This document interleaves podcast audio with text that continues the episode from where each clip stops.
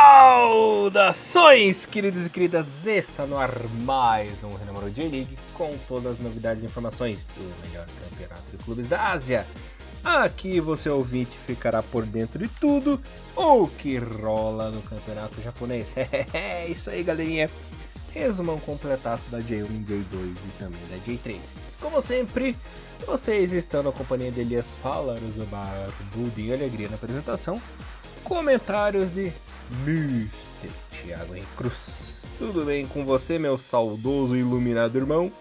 Salve, salve Elias, bom dia, boa tarde, boa noite, todos nossos queridos ouvintes. Estamos aí em mais uma semana de Rinomaru, uma semana também de, de resumos também, já aconteceu várias rodadas programa vai ser legal, vai ser interessante. E meu querido amigo Elias, antes de começar aí as nossas saudosas rodadas do futebol japonês, só lembrando todos os nossos queridos ouvintes que o nosso Rinomaru mudou né, de servidor, como a gente falou no primeiro programa. Vocês podem encontrar todo o conteúdo do Rinomaru é, no site do anchor.fm barra Rinomaru ou em qualquer agregador da internet, além do nosso querido, nossa querida página no YouTube e também lembrar a galera da nossa, nossa querida Rádio Mirai, que fez o convite pra gente, por estar colocando o Rino Maru na sua grade de programação, que você pode estar ouvindo a gente também nas programações da Rádio Mirai, que nos, está no site, no link aqui desse, desse podcast. Mas se você quiser pesquisar agora na internet aí, você pode encontrar o site da Rádio Mirai em miraionline.wixsite.com. Esse é o site aí da maior rádio que junta diversas, é, diversas rádios locais do Japão e agora também com o Rinomaru fazendo parte da sua grade de programação, meu querido amigo e irmão Elias Fowlers. Maravilha, Mr. Thiago Cruz. Antes de começarmos as rodadas da J-League, quero passar uma informação importante para os fãs da seleção japonesa. Teremos aí El Clássico, o maior clássico da Ásia entre Japão e Coreia do Sul. Um amistoso ficou confirmado para o dia 25 de março, agora. Logo teremos a convocaçãozinha aí para o embate. Lembrando que será no Nissan Stadium. Talvez com torcida local apenas, né? apenas torcida japonesa, com as devidas restrições. Exatamente, Elias. Um amistoso interessante, o grande clássico, né? Aí o, a, contra o time da Coreia do Sul, que vai vir com vários desfalques, né? Pelo que parece já saiu já é, a possível lista de, de convocados, mas entre, entre os selecionados para a seleção coreana tá lá o, o Son, o Son Heung-min, né? Que até se machucou recentemente jogando pela sua equipe lá no, no futebol inglês, mas ele está na, na lista de convocados. Vamos esperar para ver quem será né, os convocados da seleção japonesa. Mas eu estou contigo também, né? Acredito que vai ser uma, uma seleção um pouquinho mais, mais local, não vai ter nada assim de muito grandioso. Vai ser um, um jogo interessante e com certeza teremos um pós-jogo debatendo tudo que vai acontecer ainda nesse jogo, neste finalzinho do mês de março. Maravilhousca, Mr. Thiago Cruz. Fiquem de olho que logo teremos Hinomaru, seleção japonesa sobre o clássico. Galerinha, esse meio tempo tivemos três rodadas, a segunda, terceira e quarta rodada. É, vai ser aquele modo tradicional, né? Falaremos rapidinho da segunda e da terceira e na quarta os resultados completos. Uhum. Mr. Tiagão, hum. antes de eu continuar aqui, eu quero te fazer uma pergunta. Certo, vamos lá. Quem vai parar o Frontale, rapaz? Ninguém é... consegue parar. Pois é, aconteceu mais ou menos aquilo que a gente preveu, né? O começo de campeonato com o Frontale ainda, né? Com um ou dois passos à frente de todos os demais competidores. E até então o Frontale vem sendo é, imbatível, né? 100% no campeonato até então. Líder, né? Então, então para quem não tá, não tá, tá meio perdido na tabela do campeonato japonês, um spoiler. Ainda temos o, a equipe do Kozak Frontale líder absoluta. Mas assim, Elias, até no último jogo da, da, da rodada número 4, a gente vai poder discutir um pouquinho melhor. O jogo não foi tão fácil fácil, né? Mas uma coisa que eu acho muito interessante é a quantidade de gols e a quantidade de gols que a, que a equipe do Frontale também não toma, né? Não é a melhor defesa do campeonato, mas está entre uma das primeiras. E já é, sim, o, a, o melhor ataque do campeonato com 13 gols, né? Então, realmente, a equipe do Frontale ainda está, assim, um, um, pelo menos um ou dois degraus acima dos demais competidores, mas o Nagoya e Companhia Limitada tá chegando. Tá chegando, tá chegando. O Sagan Tosso tá chegando. Quem diria? É, pra você ver, pra você ver, né? Quem diria? Mr. Thiago Henrique Cruz, é, só avisando aí a galerinha que infelizmente tivemos o primeiro surto de Covid-19 em atletas, né, uhum. na equipe completa, e aconteceu com o nosso querido Gamba Osaka, né? Então, Exato. Só avisando os nossos queridos ouvintes que o Gamba não tem jogado desde a primeira rodada, após esse incidente aí, e por isso o time tem apenas um jogo e soma zero pontos, né? Tá na vice-lanterna ali, porque não pode atuar enquanto não melhorar a situação. Uma pena, né? Fazer o quê? Exatamente. É, falando das outras partidas, o Vegalta Sendai foi massacrado pelo Frontale em casa, né? 5x1, tadinho. É, surra no asilo, espancamento no asilo. É, Tokyo 3, Cereço 2, Shimizu 2, Avispa 2, Tokushima 1, Kobe 1, Yokohama 1, Tartaruguinha 2, Oita, Sagatosso 2, Urawa 0, Nagoya 1, Sapporo 0, Rei Sol 2, Belmari 1. E lembrando que o Gamba Osaka teve seu jogo contra o Kashima adiado e Marinos e Hiroshima ficaram no 3 a 3 Algum comentário rapidinho aí, Thiago? É, dessa rodada 2 a gente teve já o primeiro jogo que foi adiantado já, né, que foi a, foi a vitória da equipe do Kawasaki Frontal em cima do Cereço por 2 a 1 Esse jogo aconteceu três dias antes da rodada 2, né, então vai ter sim na, nessa temporada esses jogos que vão ser adiantados de rodadas posteriores, então assim, vai ter aquele anozinho ainda um pouquinho bagunçado. Dessa rodada 2, Elias, um bom jogo entre Hiroshima e Marinos é o, é o meu destaque, né, a vitória do Sagan, é a vitória maiúscula em cima do do Sagan em cima do Reds. É o Reds que por voltaria a perder e tomar algumas goleadas aí nas rodadas posteriores. E o outro, outro jogo que eu acompanhei e também foi bem interessante foi o atropelo né, da equipe do, do Frontal em cima do Sendai. Esse jogo eu até fiz junto com a turma da, da Rádio Mirai. E Elias, uma coisa que até saltou um pouco meus olhos, que a gente acabou esquecendo quando a gente fez a nossa live. Elias, Makoto Teguramori é o treinador do Sendai, né? O novo treinador do Sendai. E assim, de possível quase treinador da seleção japonesa a, a um trabalho dificílimo na equipe do Sendai. Será que o Teguramori vai ter a proeza de derrubar o único Highlander da J-League, Mr. Elias? É, eu lembro que o Tegura Mori é igualzinho aquele típico tiozão do Japão, né, cara? Pode crer. Pode crer. É, oh, Óculos, cabelinho de gelinho. Exatamente, mas foi só ele pisar em Sendai que o, o time que nunca caiu Entendeu? O McLeod da J-League tá tendo dificuldades. Cara, mas que, que pé frio. Esses caras chamam de eu de pé frio. Imagina o que, que o torcedor, o torcedor do Sendai é... deve estar tá pensando no Tegura Mori. Lembrando o que, que o Tegura Mori fez com o Fujiharo, né? Fazer aquele super gol contra de Pode trivela crer. lá. Pode crer, foi bem isso aí. É, é talvez realmente a pedra aí na, na no, no, calcanhar de Aquiles de Sendai vai ser o Teguramori. Um trabalho bem interessante, né? O Teguramori tem uma equipe limitada em muitos aspectos, obviamente, é, mas o Sendai tem alguns nomes interessantes né, no, no, no banco, alguns jogadores veteranos, galera até que estava segurando muito a onda nos últimos anos, né, mas 2020 já foi um ano ruim e agora o Tegoramori tem essa, essa essa, essa dificuldade. Até porque ele está tá acostumado a trabalhar com jogadores jovens e agora é, caiu lá na Zilo Arkham lá e vai ter que se virar. Esses são os meus comentários da rodada 2. Tá apanhando pro Coringa. exatamente. Temos aqui a rodada 3, Mr. Thiago Henrique Cruz, ó. Você vai dar risada de novo. É, o Avispa perdeu em casa pro Marinos 3x1. Rei Sol 0, Nagoya 1. Tokyo 2, Kobe 3, Urawa 2, Yokohama 0. Ei, Yokohama. Kashima 3, Belmari 1. Lembrando que Gamba, Osaka e Oita tivemos o jogo adiado devido ao surto de Covid. Kashima 2, Tokushima 0, Cereço 2, Shimizu 1, Hiroshima 2, Sapporo 1 e o grande finale, Sagan 5. Filhotes de Teguramori do Sendai 0. Olha só, hein? Não lembrava não lembro a última vez que a equipe do Sendai levou 10 gols em dois jogos. E também não lembro a última vez que o Sagan Tosso fez 5 gols em um jogo também. É, eu não lembro a última vez que o Sagan fez 2 gols em um jogo. é, situação complicadíssima. Elias, é, no primeiro tempo, entre Sagan Tosso e o do Sendai já estava 3 a 0 O jogo estava resolvido no primeiro tempo. Esse formato de jogo do Sendai jogar, olha, o Tegoramori tem algumas ideias, mas assim, tá se mostrando logo de cara um belíssimo professor Pardal logo de cara, inventando coisas que o Cidade não tem realmente. Ah, eu vi, eu fiz o jogo contra, é, o jogo contra a equipe do Frontale e, e, assim, o modelo de jogo do Sendai, de querer jogar sem a bola, até muito interessante no papel, mas na prática vira uma confusão no meio-campo, a equipe não consegue se comunicar com a zaga, é realmente um, um, um circo dos horrores. É, a equipe do Marinos atropelou a equipe do, do, Avisca, do Avisca Fukuoka, fico muito triste com isso. E Elias, a minha, um outro detalhe interessante é que assim, a equipe do Cachoeira Rei Sol tá perdendo alguns jogos mas é muito no detalhe, né? Que perdeu tudo bem, perdeu o Lungato, alguns jogadores, mexeu interessantemente bem ou não em algumas, em algumas contratações que não vingaram ainda, mas é como de campeonato, a gente não pode estar cobrando muito.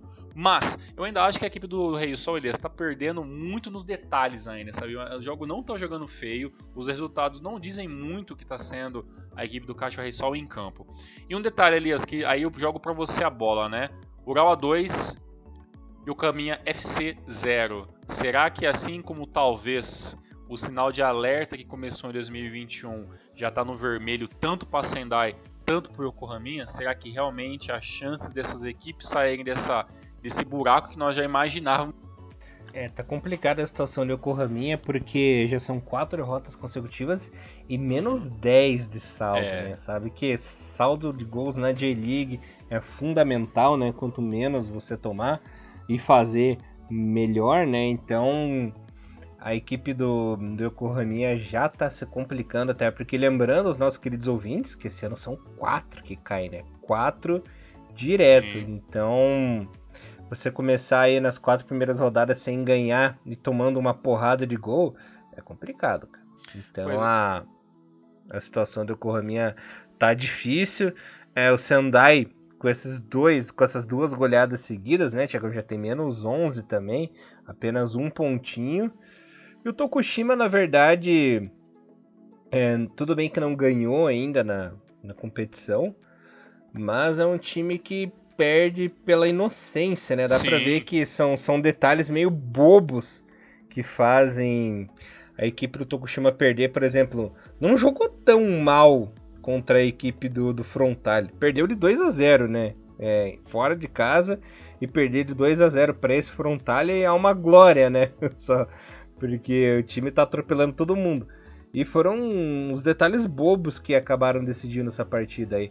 A gente vê que é um time que não é ruim, é guerreiro, é, sabe jogar direitinho, né? O coletivo do Tokushima é muito bom, mas dá umas crises da bobol assim que acabam comprometendo no resultado, né? Ah, sim, e assim, se a gente fosse pensar que o que o Tokushima mostrou até agora no campeonato, né? No, no, primeiro, no primeiro jogo da, da abertura da rodada, é, abriu o placar contra o, contra o 8 e depois se deu o empate, né? Porque realmente, sem, eu acho que assim, sem a bola, o Tokushima, o Tokushima é até um time razoável, mas com a bola às vezes ele fica meio per perdido, né? Fica jogando muito. Não é, sabe o que fazer, né? Exatamente. É, tenta umas, umas alçadas muito longas para frente, ou se não, tenta ficar tocando bola na parte defensiva. E claramente os jogadores da defesa não são assim é, com todo respeito, jogadores de muito nível de primeira divisão, então realmente tem ali um, um abobol em alguns momentos ali. O, eu, eu lembro até no segundo jogo, é, tá empatando o primeiro tempo inteiro, empatou o primeiro inteiro com, com, com o Vissel Kobe, que é uma equipe muito melhor, e aí depois conseguiu fazer o gol, to, é, ou tomou o gol e depois fez o empate. Então, assim, é uma equipe que até consegue uma coisinha ou outra, assim, né? Mas no, no caso do, do Yokohama FC e do Sendai, é só pancada em cima de pancada, né? Eu acho que talvez o, ah, é. o jogo menos pior que o. que na, pelo menos o que eu vi do Yokohama FC foi o jogo na segunda rodada que eu acabei assistindo Oita versus o Yokohama FC, que o jogo acabou sendo 2 a 1 né? E, esse, e, os, e os, todos os gols foram no primeiro tempo, né? Então teve todo um segundo tempo, tanto pro Oita ampliar o placar, quanto até pelo próprio Yokohama FC buscar o empate. O jogo acabou ficando em aberto, mas depois, né, como o jogo dessa rodada,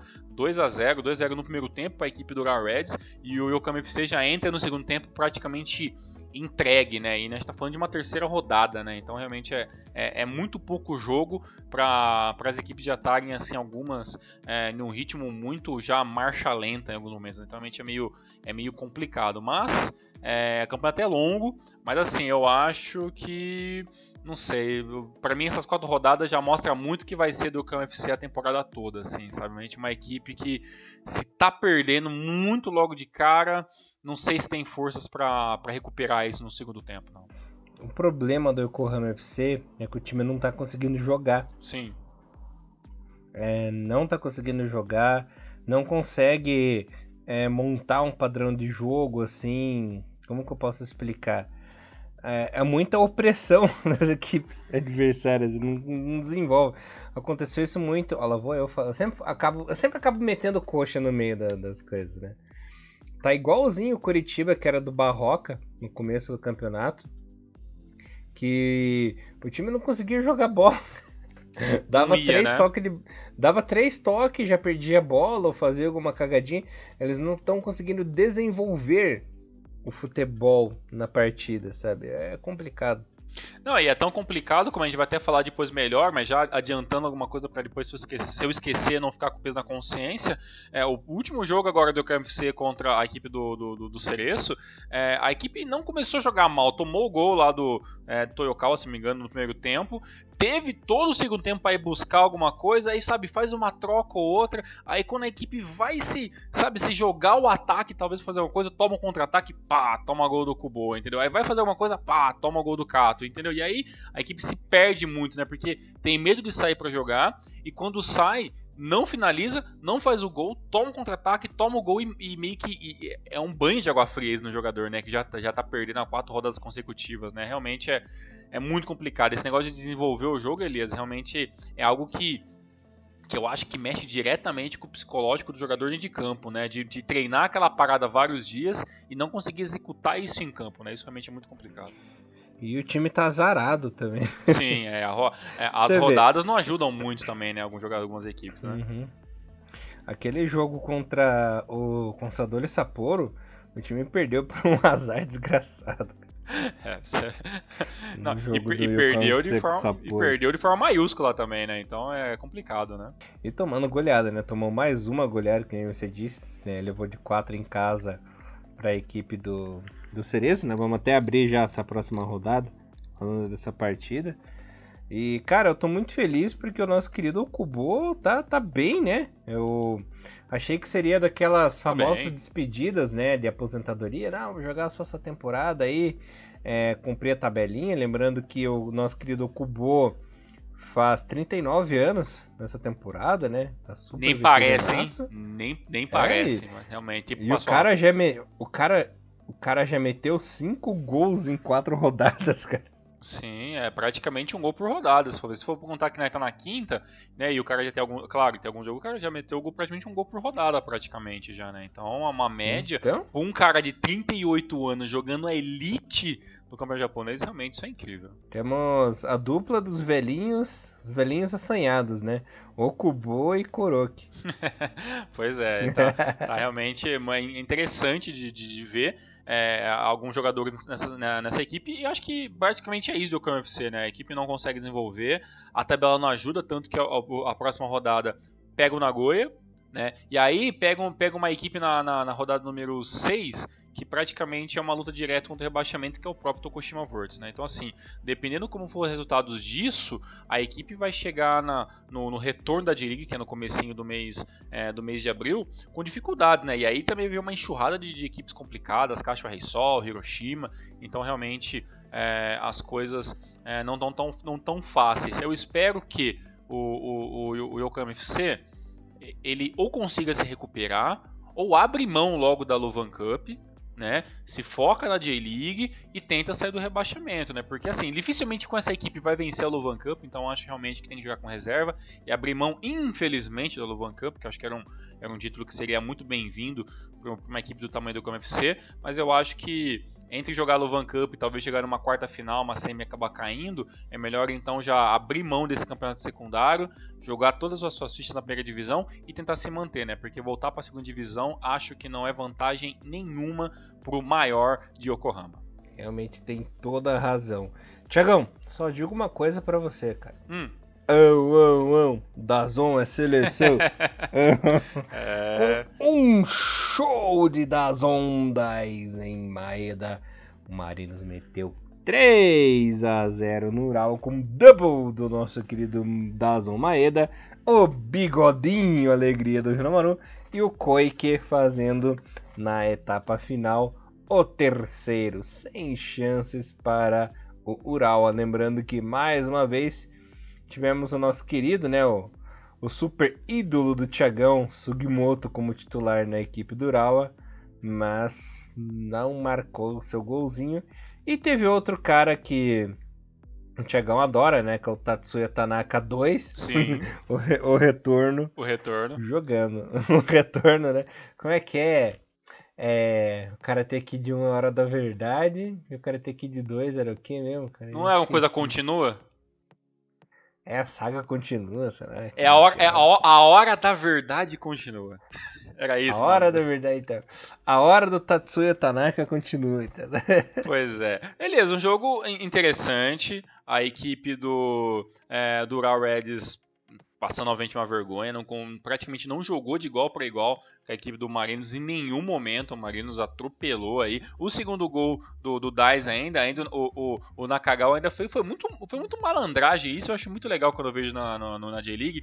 Que é assim, o, o, se fosse três anos atrás, cinco anos atrás, o, o, o, Nakagawa ia tentar dominar essa bola, ia tentar dar uma bike, ia tentar, sabe, dar aquelas puxetas malucas, chutar sem ângulo e fazer o gol, chutar para fora. Não, ele, ele se abaixou, bateu no peito, matou e o Maeda só veio e finalizou. E o Maeda quase fez um segundo, um terceiro gol nesse esquema, né? Que o, o Maeda, obviamente, ele não é um, um exímio vibrador nem nada, mas era um cara que pelo menos mostra nesse, mostrou nesse jogo uma explosão física muito rápida, né? O cara explode, vem numa baita velocidade e teve um lance no começo do segundo tempo que o Nishikawa meio que bateu roupa e o Dyson já veio para tentar finalizar em cima dele e aí o Nishikawa foi lá e saiu e acabou defendendo que, o que seria aí o, o terceiro gol logo no comecinho da, da segunda etapa. Mas assim, o, o Marino se impôs, jogando, jogando em casa, se impôs aí perante a, perante, sua, perante a sua torcida. É, o Ural completamente acuado né, nesse começo da J-League e um campeonato assim muito é, muito aquém do que talvez qualquer torcedor da equipe do Ural Reds esperava. Né? É, tentou fazer alguma coisa, não conseguiu, chegou acuado e aí acabou aí sendo atropelado. Uma, com uma vitória e um empate, é, esse momento a equipe do Urawa tem apenas a 13 terceira colocação. É, a gente já não esperava talvez um, um Urawa tão, tão na parte de cima da tabela, mas o Urawa entra para aquelas equipes que são meio incógnitas, né? Aconteceu tanta coisa com essa temporada que talvez a gente não consiga nem saber o que esperar do Urawa em 2021, né? É. Mr. Thiago Recruz, lembrando aos nossos queridos ouvintes mais uma vez, jogo adiado do Gamba, né? Com Sadoli Sapori Gamba adiado. Mas no duelo dos novatos, Tiagão, quem se deu melhor foi o visitante. O Avispinha ferroou o nosso querido Tokushima de virada, rapaz. O Kakita abriu o placar logo no começo do jogo. Depois o Salomonson empatou e o Kanamori de pênalti deu números finais à partida, né? Você vê, no primeiro duelo na J1 dessas duas equipes, quem se deu bem foi a equipe do, do, a equipe do Avispa, né, para cima do Tokushima, que perdeu mais uma vez por bobeira. Exatamente, né? Um bom jogo interessante, bem nível de J2 ainda, mas melhor para minha equipe do Avispa Fukuoka que finalmente conseguiu a sua primeira vitória. É, o Tokushima ainda está tá nessa fila de conseguir, mas eu acho que é questão de detalhe. Elias, eu tenho uma pergunta para você que eu acho que é mais interessante do que esse resultado no total dá para esperar muita coisa desse jogador da Suécia aí? Ou ele é mais um jogador bem assim desses B que vai passar pela J-League e daqui a alguns anos a gente não vai nem lembrar dele? É, nosso querido Salomonson que não teve lá uma grande passagem já na J-League, né, Thiago? Hum, é. é. Agora tenta recuperar o seu terreno no nosso querido Avispinha. Mas assim, ele não é. Não é ruim, não, cara. Ele pela estatura dele, pelo porte físico dele na linha de defesa aí da equipe. É mais um lateral do que um, um zagueiro, né? Mas é um cara que cumpre bem o seu papel. Eu até acho ele bem parecido com aquele lateral da Suécia da Copa 2002 lá, o Melberg, lembra sim, dele? Sim, sim, Melberg, sim. Bem grandão e uhum, tal. Uhum. Barbinha e tal. Ele que ano passado foi muito bem na nossa, na nossa J2, né, pela equipe do Fukuoka. Teve aquela passagem esquisita pelo Hiroshima em 2019, né, não se firmou, acabou saindo. Mas vem cumprindo um bom papel aí, Tiagão, já no começo da temporada. Pra você ver, para um lateral ter seus dois golzinhos já nas quatro primeiras rodadas. E lembrando que ele já atingiu a meta dele, né? Em 2019 ele fez dois, ano passado ele fez dois e agora já fez os dois de largada, né? Ou seja, o que acontecer, que acontecer a partir de agora até o final de 2021 é lucro. É lucro. Exato. muito bom, muito bom, muito boa informação. Gostou dessa, né? Por essa você não esperava. Por essa eu não esperava. Mas eu ainda estou esperando sim que o Tokushima consiga a sua primeira vitória. Até o momento são duas vitórias, dois empates. Uma equipe interessante, mas que ainda joga muito esquisito sem a bola. E se a gente fosse falar agora, né, na, na, na grande disputa na parte de baixo, o Avisa Fukuoka está aí algum, pelo menos um meio degrau acima de todos os demais concorrentes na 12 posição, mas ainda tem muito chão pela frente. Mas para mim o maior ídolo, ídolo supremo é o Hisashi Jogo, né? Que ah, sem sim. ele não tem jogo. Sem ele não tem sem jogo. Sem ele não tem jogo. Isso aí realmente é a frase. Ai meu Deus, a origem tá inspirado. Muito bem, Tiagão. É... Teguramori Effects, Exato. novamente. Uhum. O Sendai teve a proeza de tomar três gols do Shonan Belmari. Takahashi, o Nago. Levaram o gol até do Matino, né? É, o nosso querido Matsushita diminuiu para a equipe do Sendai. Mas foi triste, né? Coitado do Minagal. Minagal aqui. Nem nem o Minagal tá conseguindo ajudar esse time. O problema tá mesmo no banco de reservas, né, cara? Eu não sei. É, não vamos, tem o que vamos, fazer. Vamos fazer né? um bolão? Vamos, hum. vamos, fazer um bolão? Em que rodada Teguramori cai? Caramba, eu, eu, não, eu, não, eu não consegui muito. Eu não pensei muito. Até porque, se eu não me engano, é, o contrato do Teguramori, eu vou até dar uma, dar uma procurada aqui, mas eu lembro que eu vi e era um contrato apenas de um ano só, Elias. Então, assim. Se o Tegoramori cair do Sendai, cara, ele tem que ter um, um trabalho assim negativo ao, ao extremo, cara. Mas eu acho que se for. Perdão, antes que. É, não é até o final de 2021, né? Até o começo de 2022 que não muda muita coisa, né? Mas praticamente pra gente um ano de contrato. Mas eu acho que se o Tegoramori tiver que cair do Sendai, eu acho que ele cai lá pra rodada 15. Eu acho que rodada 15 é, o, é a nota de corte. Caralho, eu ia falar a mesma coisa. A rodada 15 é que, porque é praticamente é. quase na metade da primeira, né? E aí, uhum. se, se cair na 15, tem pelo menos, sei lá, 16, 17, todo o retorno, né? Apesar que tem agora mais jogos, né? Mas eu acho que até a 15, se a equipe tiver com esse nível, eu acho que é impossível o cara se manter, né? Bom, você falou 15, então deixa eu ver. Eu acho que ele cai na 19, que é quando 19. vira o turno. eu uhum. vou até anotar anotado aqui, se, se algum de nós uhum. lembrarmos, eu vou, a gente vai estar comentando sobre isso posteriormente. Eu, eu colocaria 15, mas como você já escolheu 15, eu vou colocar 19.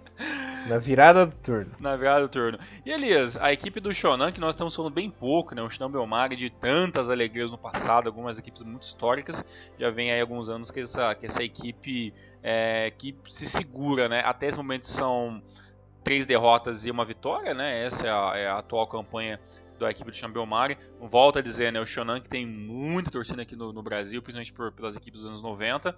É, a próxima rodada, a equipe do Shonan tem a bucha de enfrentar né, o, o FC Tóquio, uma equipe também que não está tão bem, mas está sempre um pouquinho acima da tabela que os demais. Não é uma equipe que não, não vai nem pensar em rebaixamento, na teoria.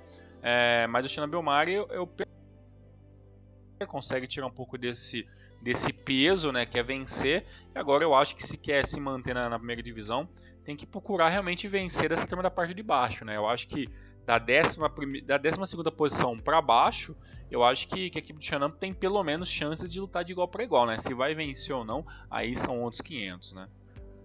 Outros 500, né? A equipe do, do tem, tem jogadores que eu gosto muito. Tô feliz que essa temporada o nosso querido Ohashi tá ganhando é, tá ganhando mais oportunidades do jogo, né? Lembrando que ele é um jogador novinho ainda, pode ter seus 24 aninhos. Não é tão novo assim, mas também não é tão velho. Ele que jogou pouco temporada passada, só sete joguinhos, não fez gol, infelizmente. Mas é um que, apesar da. Na verdade, ele tá tendo oportunidades mais pela falta de contingente, né, na parte ofensiva do que qualquer outra coisa.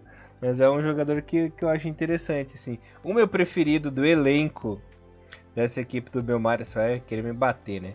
É, é o Barada, né? Barada, pra mim, que um jogador folclórico. Eu gostava dele desde a época do Rei Sol. É, fiquei mais feliz ainda quando ele foi pro, pro Esquilinho, né? Lembrando que ele saiu em 2019 do Esquilinho. É, ano passado ele já estava no Belmar.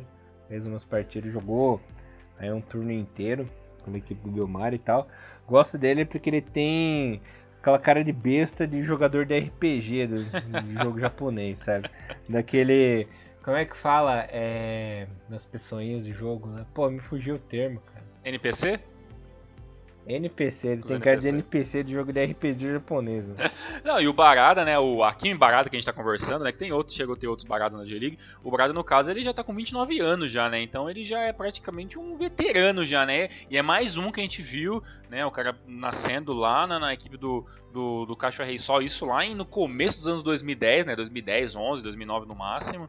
E, e aí o cara veio progredindo. Assim, nunca foi um, um exímio, né? Jogador, não tem muitos gols na carreira, é um cara muito muito mais de, de compor elenco, então um meio campo é, com, com, algumas características bem, bem únicas assim de jogador japonês, mas um, é uma carreira bem, bem honesta assim, né? Os anos do Esquilinho foram, obviamente, foram muito mais marcantes, com muito mais jogos também, teve, se me engano, só uma, uma temporada só que o Barada acabou jogando, acredito eu que por lesão, e, e na minha, o meu jogador favorito desse elenco, eles é obviamente é ele, né, Naoki Ishihara, né, o veteranaço, ex-Ural Reds, né, ex-San Hiroshima, ex-Esquilinho, né, ele começou lá, lá no, no Esquilinho também lá na temporada 2011, tá? um jogador veterano que começou a carregar até um pouquinho tarde, comparado com alguns outros jogadores, e é um elenco assim realmente o, a, gente vi, a gente viu que o Shinobi Omari ele entra para aqueles elencos muito igual o Sagantoso, muito igual o próprio Verota Sendai, né?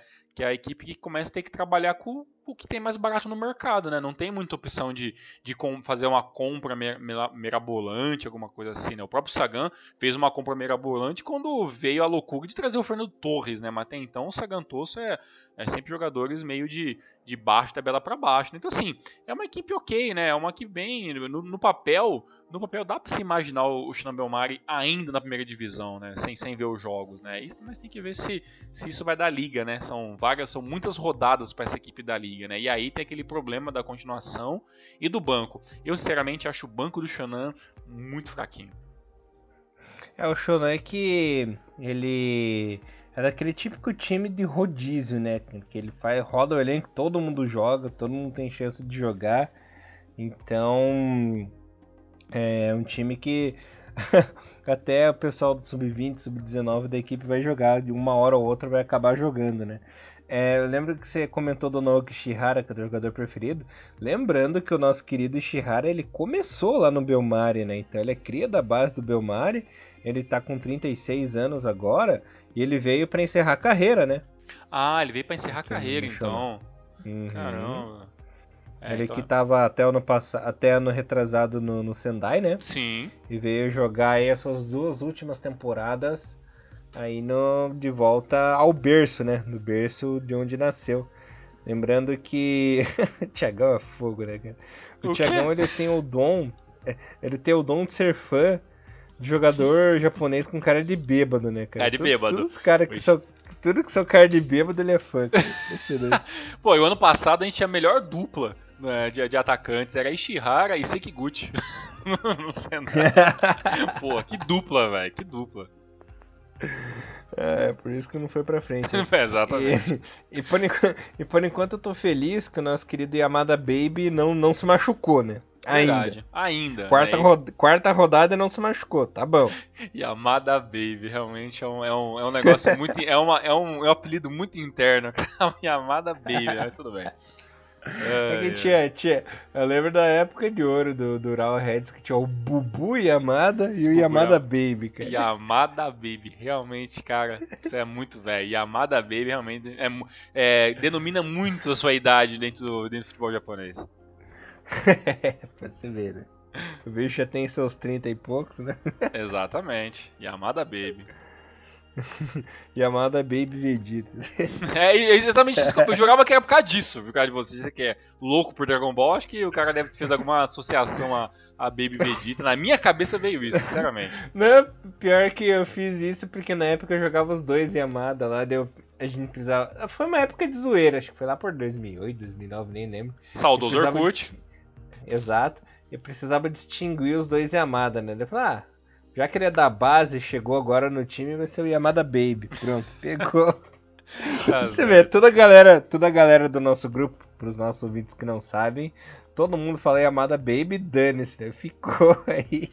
Pra sempre. E aí tá a origem. Se alguém estiver ouvindo esse podcast da galera do Facebook, está aí a origem desse, desse peculiar apelido do Yamada. é, é, só a gente mesmo, né? Exatamente. Bando de. Eu tava vendo, eu tava fazendo uma pesquisa aqui no. Do nosso querido Naoki Shihara. E achei umas montagens aqui dele, dele com a camisa da seleção. Caramba. em algum momento deve ter tido um. Né, mas assim, ele é muito J-Leaguer, né, cara? Assim, e a Chaga na seleção, pra quê, né? Realmente é coisa de Master League de PES, né? Realmente é, faz nem sentido. É, a seleção, seleção de Fukushima, né? É, só se fosse, realmente faz. Não faz muito sentido, não. É, continuando aqui o nosso super programa. Kashima Antlers e Hiroshima ficaram no 1 a 1 o nosso querido é, Jaguatirica. Oh, Jaguatirica fazendo golzinho de novo, rapaz. Fazendo, abrindo a placa. É, fazendo o 1x0. E o Araki com assistência de Veraldo empatando. Tava vendo uma coisa, nosso querido Jofuko aí, na equipe do Hiroshima. Cara, não sei o que é pior, se é o Gramor ou o Jofuko, né? Essa, essa geração de treinadores me envergonha, né? O nosso querido Jaguatirica finalmente inaugurando aí, deixando sua marca. Ele que já vinha jogando bem, né, dando assistência e tal, mas deixou a sua marquinha na quarta rodada. Lembrando que ano passado, pela equipe do própria equipe do Hiroshima, ele já, havia, já havia marcado cinco golzinhos, né? Será que ele consegue se superar e fazer pelo menos uns oito essa temporada? Veremos, Tiagão. É, olha assim, a equipe vem mostrando que tá dando muito espaço assim, pro, Asano jogar. Ele joga numa posição, é, se for para pensar, Elias, nessa, nessa formação maluca, né, essa, esse é, 4-5-1, né, que a equipe do Hiroshima joga, que esse meio campo emboladíssimo, né, que a equipe do que a, que a equipe de Okufuku vem jogando, é, o, o Asano ele tá, ele tá numa posição muito privilegiada, né, ele tem ali é, na, na parte defensiva o Aoyama, que, que tem, ainda joga muito bem algumas partidas, né, joga ali fazendo dupla junto com o Ezequiel, então assim, ele é muito servido, né, então você vai, vai assistir o jogo do, do, da equipe do Sanfrecce Hiroshima e você vê que o Asano ele, ele é aquele meio campista que se apresenta bastante ao ataque, né? Às vezes até mais do que os próprios brasileiros. Então, assim, chances ele vai ter. E até o, por ser teoricamente a, a quarta temporada dele como profissional, ele já tá deixando de ser aquele cara eh, muito rookie, né? Apesar de ele ter apenas pasme, né, 18 anos, né, realmente um cara muito jovem também, né, e tudo mais. É, pô, o moleque é de 2003, cara, então realmente o moleque é muito jovem. É, então acontece, o nosso amigo Jaguatirica aí, né, o Assaninho Júnior, é, depois de uma, uma, temporada bem interessante pelo meio do Holy Hulk, depois aí duas, já duas, é, uma temporada agora a terceira, perdão, não quarta, essa terceira temporada dele, né, como como, como titular, é, como perdão, como profissional. E acho que acredito que deve ser a temporada que ele já começa já a colocar um pouco as linhas de fora, né? Então, cara já tem 10 gols na carreira, né? 4 no primeiro ano, 5 no segundo ano. Então acho que sim que fazer uns, uns 7, 8 gols, eu acho que, que não é nada muito absurdo. Mas o Hiroshima entra para aquelas equipes que a gente não sabe muito o que esperar da temporada, né? É, as contratações foram muito honestas e muito não badaladas em praticamente quase todos os setores. Não tem ninguém assim que destoa os olhares nem do, do é, do torcedor do Hiroshima mais fanático e pelo, pelo lado do nosso querido Kashima Antlers, né, que nós sempre falamos do Kashima Antlers, Kashima que tem um jogo a menos, né, por causa do, do jogo do Gambolska que acabou sendo é, adiado, é, até, o, até o total são uma vitória, um empate e uma vitória, né, um, por enquanto nada assim demais, fez 5 gols e tomou 5, né? Então, assim, uma campanha muito no 0 a 0 ainda. Né? É, eu ainda estou esperando para ver quando é que o Antônio Carlos Zago vai despontar fazendo alguma modificação. Que eu falo, caramba, aí tem o dedo do técnico. Agora o Zago mostrou para que veio no Kashimanos. Até então, o Kashima, para mim, ele está jogando muito no automático, assim, sabe? Tá jogando pro gasto. Tem um joguinho que o Doi aparece mais, o Everaldo. Já teve jogo até que é, o Ace e o Eda apareceu um pouquinho bem, que a defesa salvou um jogo ou outro, mas assim, o Kashima para mim ainda muito blasezão, assim, nada muito de encher os olhos, infelizmente, para a maior torcida do maior campeão japonês. É, por enquanto muito padrãozinho aí, sem ousadia, né? Exatamente. E o nosso querido Nagoya Grampus, vice-líder, na colinha aí do nosso Kawasaki Frontale, venceu a quarta seguida. A gente fica falando da, da equipe do Frontale, mas o Nagoya também tá imparável, rapaz. Que é isso? Meteu 1 a 0 fora de casa no Kobe. E Nagaki fez o gol da vitória. O Nagoya que, olha, é bem que você e o, e o Bom Tempo comentaram que seria candidato, a, inclusive, a vaga na CL, né? Os caras já estão incomodando desde o começo do campeonato. Interessante, né? E olha que, que nesse jogo ainda a equipe do Nagoya teve algumas mudanças. A equipe obviamente vai estar tá fazendo ali um, um, um rodíziozinho ali e tal, não está jogando sempre com os mesmos com os mesmos jogadores. E interessante, ganhando o Viseu Kobe. É, jogando ganhando do Kobe em casa, né? O que realmente é um, é um fator interessante. O Kobe que para mim ainda é aquela equipe, beleza, tá melhor, tá na, na parte da tabela, tá em sexto nesse momento, mas ainda o Kobe com investimento, tu sempre acho que o Kobe deveria jogar um pouco mais. Mas jogou bem, jogo pegado. As estatísticas até mostram uma, uma uma, uma, posição um pouquinho melhor de jogo para a equipe do Viseu Kobe, 64% de posse de bola no total contra 36, chutou mais, finalizou mais, teve um pouco mais de, de, de, pressão no primeiro tempo. No segundo, o Nagoya, é, que começou um pouquinho lento, começou a acelerar. Tanto que o Nagoya deu apenas 6 chutes a gol, mas de 6, 3 foram, foram finalizações corretas que teve perigo de gol. Né? Contra as 9 finalizações do Viseu Kobe, muitas foram para fora, algumas sem direção, então apenas uma foi realmente. Ah, deu um pouquinho mais de trabalho para o nosso goleiro Langerhack. Então acontece, a equipe do Nagoya Grampus trabalha melhor, é um pouco mais bem efetiva e o plantel é um pouco melhor, né? Então, assim, no conjunto da obra, o Viscopo poderia até ser um papel melhor, mas na prática, tá dando a lógica que a equipe do Nagoya vem realmente melhorando a cada jogo, né? E até aproveito essa, essa deixa do Nagoya, Elias, para até deixar alguns pontos aqui que a galera ficou um pouquinho com dúvida. A gente teria uma live, né, com, com o Matheus, né, o jogador recém-contratado da equipe do Nagoya brasileiro. A live acabou não dando certo, por quê?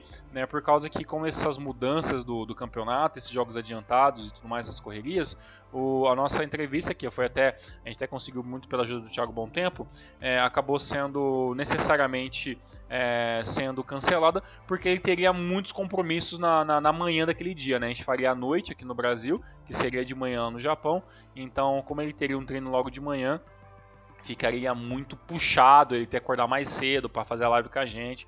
Então eles, a gente, eles acabaram pedindo para é, por bom tempo a gente que seria melhor marcar outro dia. Então assim, essa live eu estou muito esperançoso que ela saia uma hora, independente de qual seja a rodada. E talvez, talvez a gente tenha que fazer até num horário meio que alternativo, né? Talvez de manhã aqui no Brasil para ser de noite lá no Japão. Então a gente vai avisando vocês, a gente está esperando muito que essa primeira entrevista com o jogador nosso aconteça e acredito que se acontecer vai ser bem legal, vai ser bem interessante poder discutir.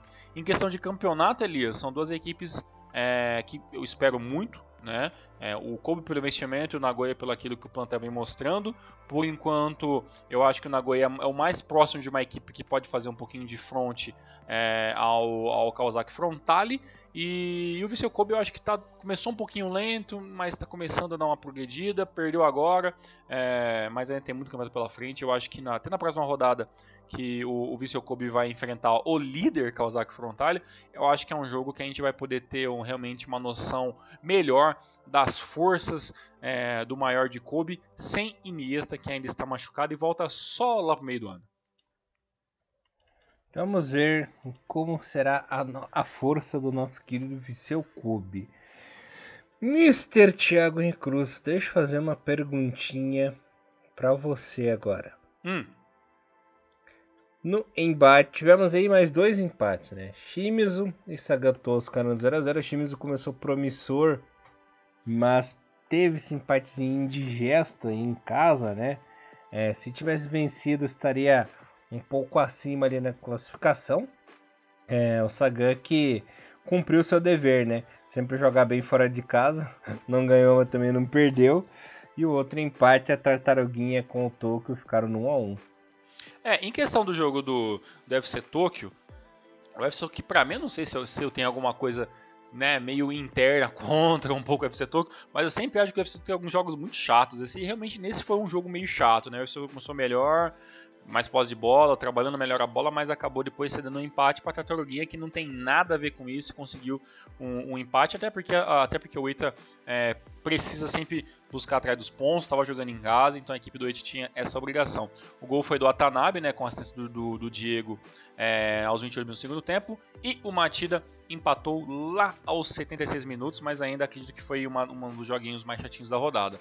Já Shimizu e, e Sagantoso era um jogo que eu esperava muito, né? Até esperava que, bem, ou o Shimizu ia vencer, ou o Sagan ia continuar com esse, com esse embate. O Sagan, Elias, que, por incrível que pareça, pasmem, é a única equipe do campeonato que ainda não tomou gols. Fez 8 gols e não tomou nenhum. É a melhor, é a melhor defesa do campeonato. É, o, Sa, o Sagantoso com uma equipe.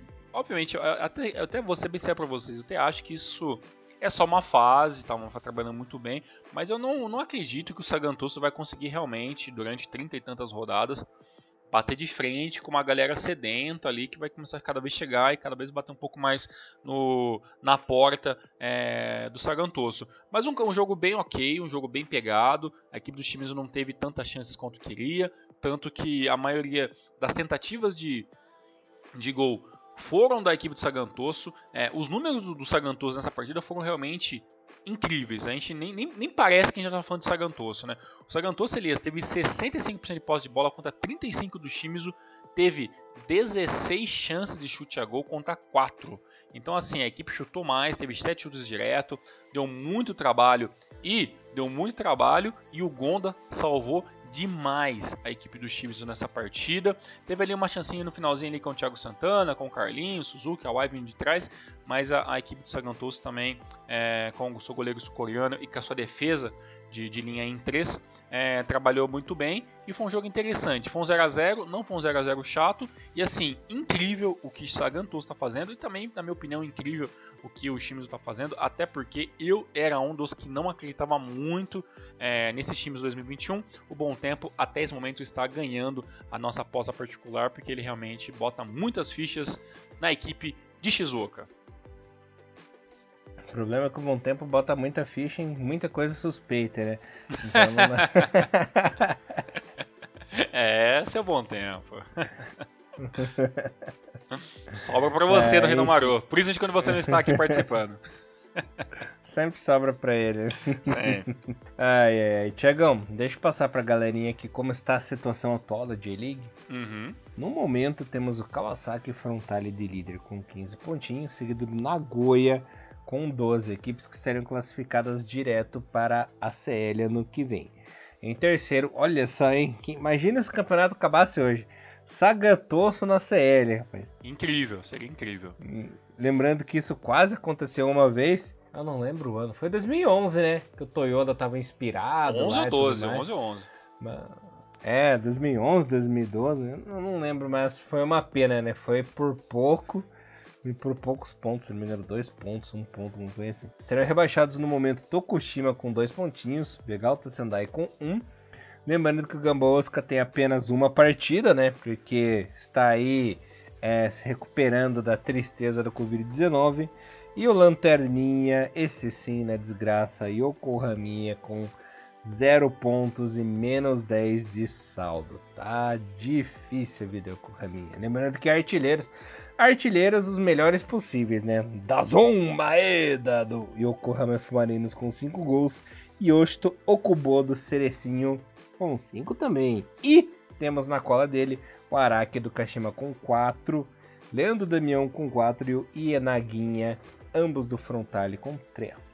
Exatamente. E a gente para pensar que talvez o Gamba jogasse as partidas e ganhasse uma ou outra, ele poderia até empurrar para a zona de rebaixamento o próprio Castro Rei Sol, né? Que nós não comentamos nele nesse jogo, porque a gente já, nesse, nessa rodada, porque a gente falou um pouquinho, é, um pouquinho deles introdutoriamente, mas nessa última rodada o Castro Rei Sol perdeu, né? O líder Kawasaki Frontale, e o gol foi dele, Ienaga, que chegou ao seu terceiro gol e assistência também dele novo, mas também muito falado desde a temporada passada, Mitoma, por isso, né, o Frontale está 100% no campeonato. Tiagão, bora pra J2 agora que já tá pegando fogo, rapaz? Bora lá.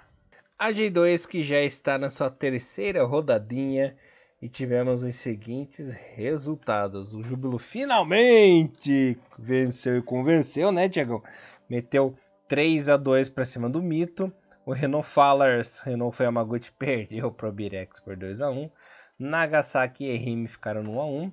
O Kofu venceu por 2 a 1 a equipe do Totig. Matsumoto e Montedio ficaram no 1 a 1. Mesma coisa de Tsuegen e Giravans. O Zaspa perdeu em casa por Ryukyu 2 a 0. Olha o Ryukyu, hein? Jeff 0, Blaumitz 2. Olha o Blaumitz. Ah, cara, esse aí é a alegria da minha vida, né? Já são duas vitórias. Começou mal o campeonato, mas já embalou. Rumo ao título, rumo a J1.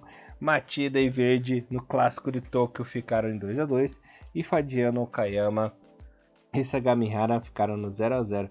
Você sabia, Tiagão, que a capital oficial do futebol no Japão, a cidade oficial do futebol é Matida? Ah, é Matida? Não, não sabia não, cara. Você uhum. tem uma historinha para nós sobre isso aí, porque realmente sobre isso eu admito que não conheço. Uhum.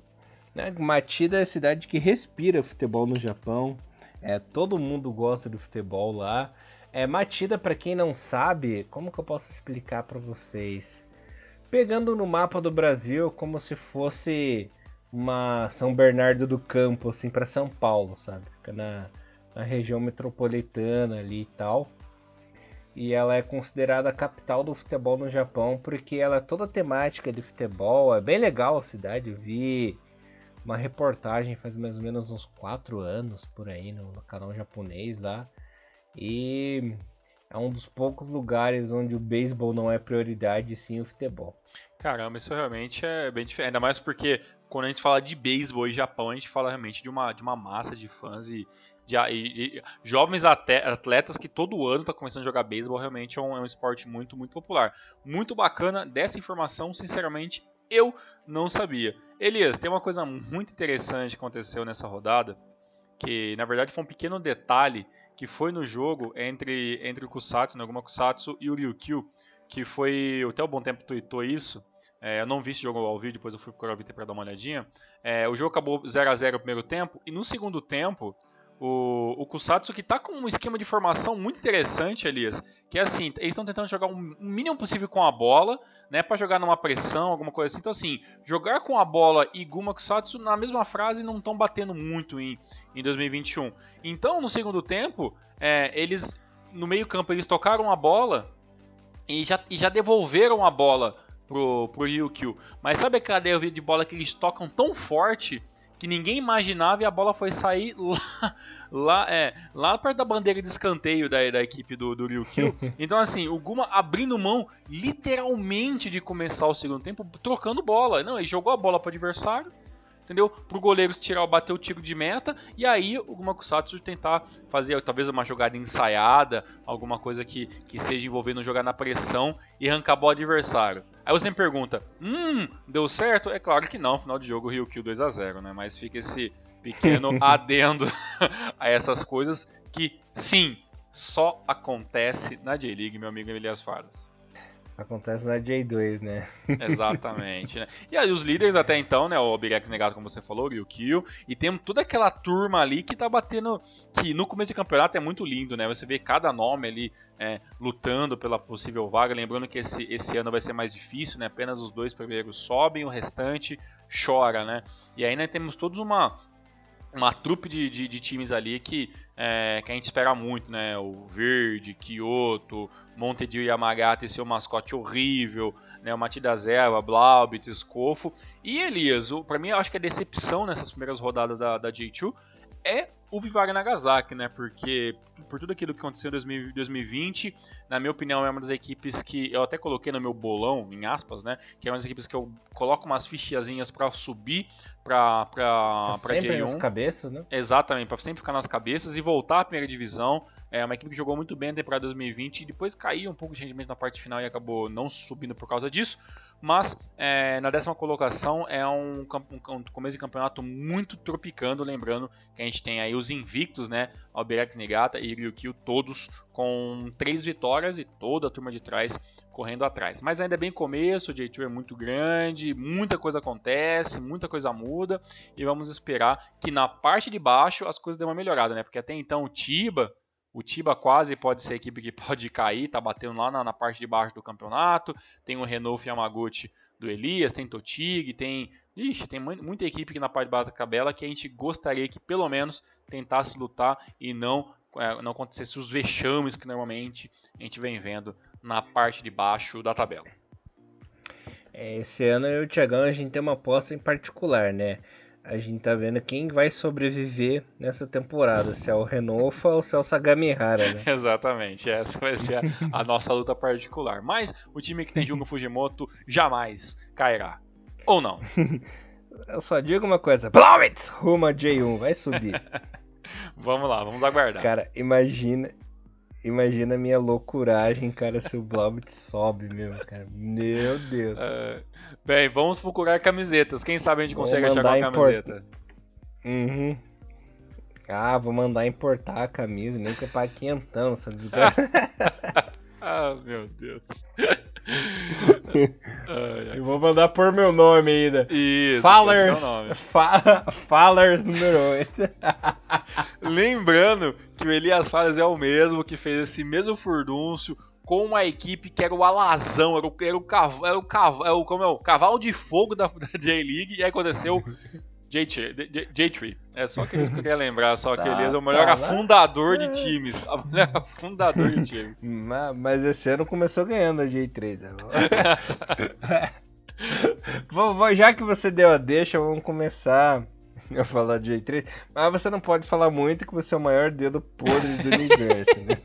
Calma que o Minagano também venceu o Catamaré por 2x0. Fica, fica, na sua aí. Olha, olha onde que o Fudimoto foi parar, mano.